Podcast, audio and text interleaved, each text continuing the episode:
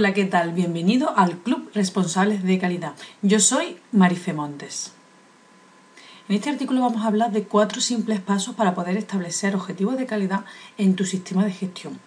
Pues bien, la manera en que puedes establecer y gestionar los objetivos de calidad van a depender en gran medida del impacto que quieras ocasionar y la efectividad que quieras tener en tu sistema de gestión y por supuesto la productividad de tu empresa y en definitiva de tu sistema.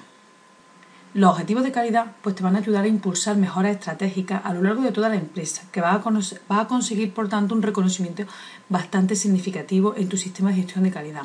Recuerda que la norma ISO 9001 nos propone unos requisitos básicos muy simples, y es que debemos de establecer objetivos de calidad en todas las funciones y niveles pertinentes. Por supuesto, los objetivos tienen que ser medibles y nos deben de ayudar a cumplir con los requisitos del producto deben de ser comunicados a todo el personal relevante y a contribuir a una consecución. Y por supuesto van a ser revisados en el sistema de gestión de calidad junto con la revisión por la dirección. Ahora te voy a proponer cuatro simples pasos para ayudarte a establecer objetivos dentro de tu sistema. Pues vamos a tener un primer paso en el que se deben de establecer las bases para los objetivos. Pues bien, antes de ponerte a definir los objetivos, tienes que tener bien presente cuál va a ser la misión y la estrategia de tu empresa, ya que van a ser la base para seleccionar los objetivos. Bien, te explico. La definición de la, de la misión debe ser lo más ajustada posible a la intención de la empresa y a sus propósitos finales pero a la vez debe de ser muy amplia y universal, que forme el núcleo de la existencia de tu empresa y no solo para contribuir, para cubrir, perdón, el sistema de gestión de calidad. Una vez definida la misión, la alta gerencia, la alta dirección, debe desarrollar la estrategia para conseguir cumplir con dicha misión. Pues bien, los propósitos de la estrategia va a ser permitir el logro de esa misión, es decir, para definir los pasos específicos necesarios para cumplir con los objetivos generales de tu misión. Los objetivos de calidad serán en una última instancia los medios para conseguir estos dos requisitos, la misión y la estrategia. Vamos a tener un segundo paso que va a ser el de establecer los objetivos de calidad en base a unas medidas clave. Para obtener el máximo beneficio de tu sistema de gestión de calidad, va a definir unos objetivos de calidad en una perspectiva amplia en el significado de producto, pero también va a tener en cuenta o debe de tener en cuenta el resultado del proceso, es decir, no establezcas solo objetivos para mejorar el producto, sino también el resultado de tu proceso que va a generarte el producto. De esta forma no nos centremos solo en el producto, sino en cómo lo vamos a hacer, ese producto. Pues, los objetivos deben de ser elegidos por, digamos, los dueños del proceso, es decir, los gerentes o los responsables directos de ese proceso en cuestión. A la misma vez que lo están eligiendo los responsables de cada proceso, también deben de ser confortados eh, todos los objetivos con todas las áreas para asegurarse que también están alineados y no son contradictorios uno con el otro. Los propietarios de cada proceso pues, deben de fijar objetivos eh, de calidad y establecerse también unas metas dentro de la capacidad del proceso al que estamos eh, estableciendo el objetivo.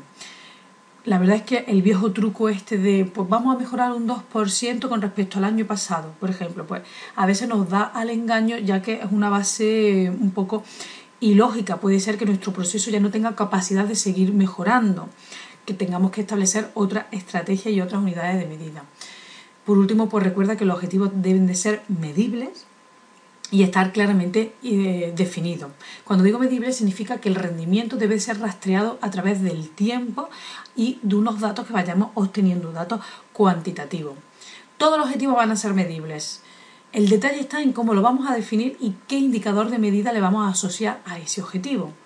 Por ello, no sea ambiguo en la definición de los objetivos, descríbelo de la manera más clara posible y así el éxito de conseguirlo puedes tenerlo prácticamente asegurado.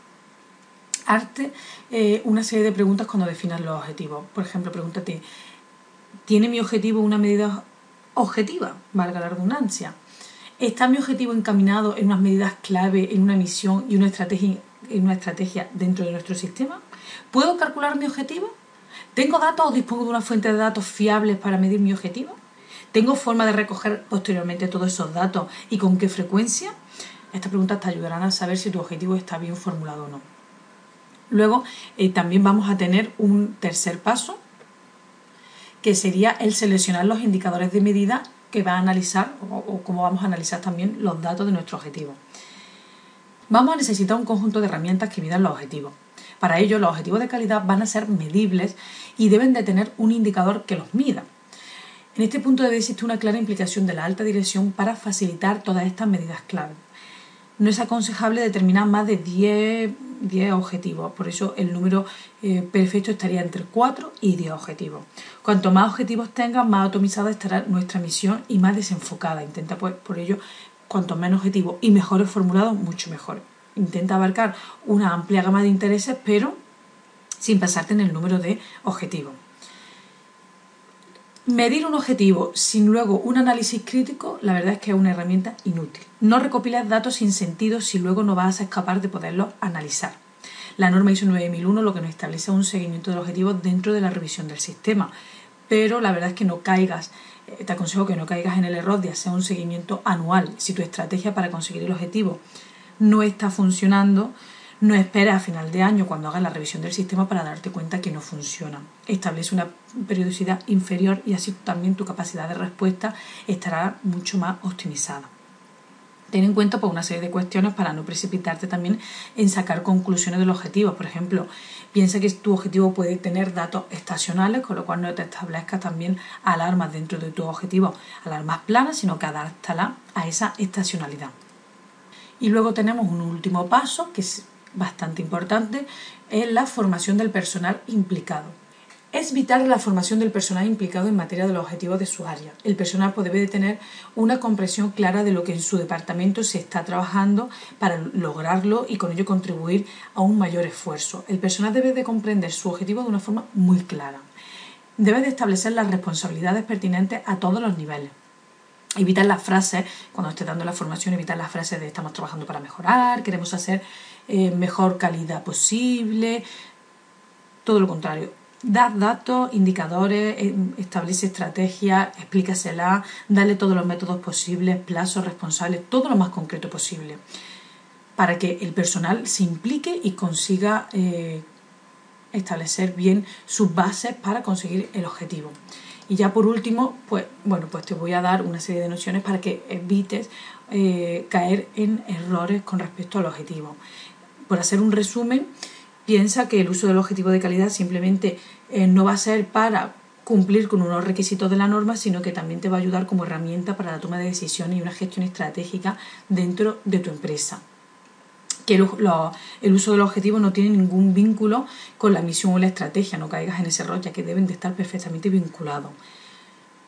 No caigas en el error de no tener objetivos que sean perfectamente medibles o que no estén claramente definidos. Y, por supuesto, el no entrenar adecuadamente al personal sobre el sentido práctico de su objetivo y la forma en que cada empleado puede contribuir a su consecución es un gran error también. Espero que tus objetivos sean lo más claros posible y por supuesto que los consigas año tras año dentro de tu sistema de gestión. Por supuesto, no dudes en contar conmigo si tienes alguna duda. Muchas gracias.